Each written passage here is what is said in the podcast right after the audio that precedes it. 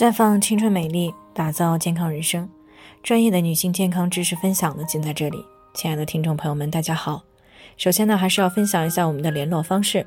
大家可以在我们最常用的聊天软件当中搜索 PK 四零零零六零六五六八，关注以后呢，回复自测进行健康自测，可以更有针对性的了解自己的健康状况。接下来呢，就开始我们今天的健康话题：夏天最耗气血的几件事儿。你有必要要知道。那立夏前后呢，全国很多地方都出现了这几天的高温天气，让人呢感觉夏天真的来了。那么，正当很多人开始吹空调、喝冷饮、躺凉席的时候呢，这几天的温度却骤然下降了。那么，就拿郑州的天气来说呢，前几天还三十多度，吃个饭呢都是热的大汗淋漓的，而这两天的最高气温呢还不到十五度，可以说是断崖式的降温。那么昨天呢还在穿短袖，今天就不得不短袖加棉袄了。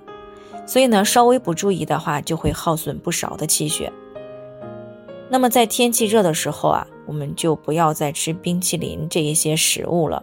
毕竟呢，冰镇的食物是极阴食物，吃进来以后呢，人体就需要消耗大量的阳气来抵消阴寒之气，以保持我们体内的阴阳平衡。而这个时候呢，外界的阳气还不太足，再加上天气热的时候呢，很多人啊，无论是在室内还是乘坐交通工具呢，基本上都有空调，于是呢，出的汗就少了，但是呢，吃的冰镇食物却多了，这样呢，首先伤害的就是我们的脾胃功能，从而呢，造成了体内聚集了大量的寒湿之气。而这个时候呢，就需要大量的气血来转化为阳气进行化解。那么，当气血消耗到一定程度的时候，阳气就会更加的不足，湿寒也就会越来越多。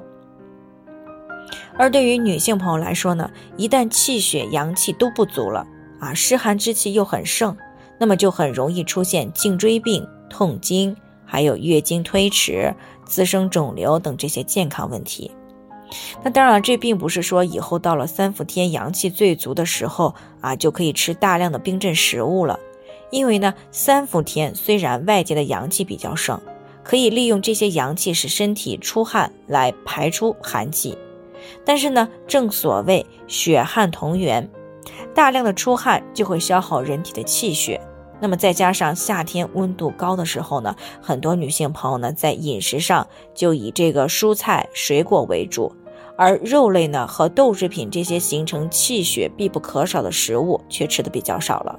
于是女性朋友们呢在夏天就很容易出现气血不足的问题了。那么正所谓啊，一夏无病三分虚，也就是这个意思了。那总结起来呢，就是为了减少气血的损耗。保持阴阳平衡的状态，那么我们在夏天需要注意几个方面。首先，常温的食物可以适度的吃，尽量避免吃冰镇的食物。当吃生冷食物多的时候呢，可以适当的去出一些汗啊。这个时候呢，可以喝一些姜母红枣茶饮啊，可以帮助补阳驱寒养血。其次呢，夏天不要只吃蔬菜水果。啊，肉蛋奶豆制品这些气血形成的必须的营养也不能够缺少。那天太热吃不下的话呢，不妨呢把食物煮熟了以后啊，再晾凉了吃。再有呢，就是尽量的避免剧烈的运动以及长时间的运动，以免呢出汗太多耗损气血。那当然，如果已经出现了气血不足的问题，除了注意上面这些以外呢。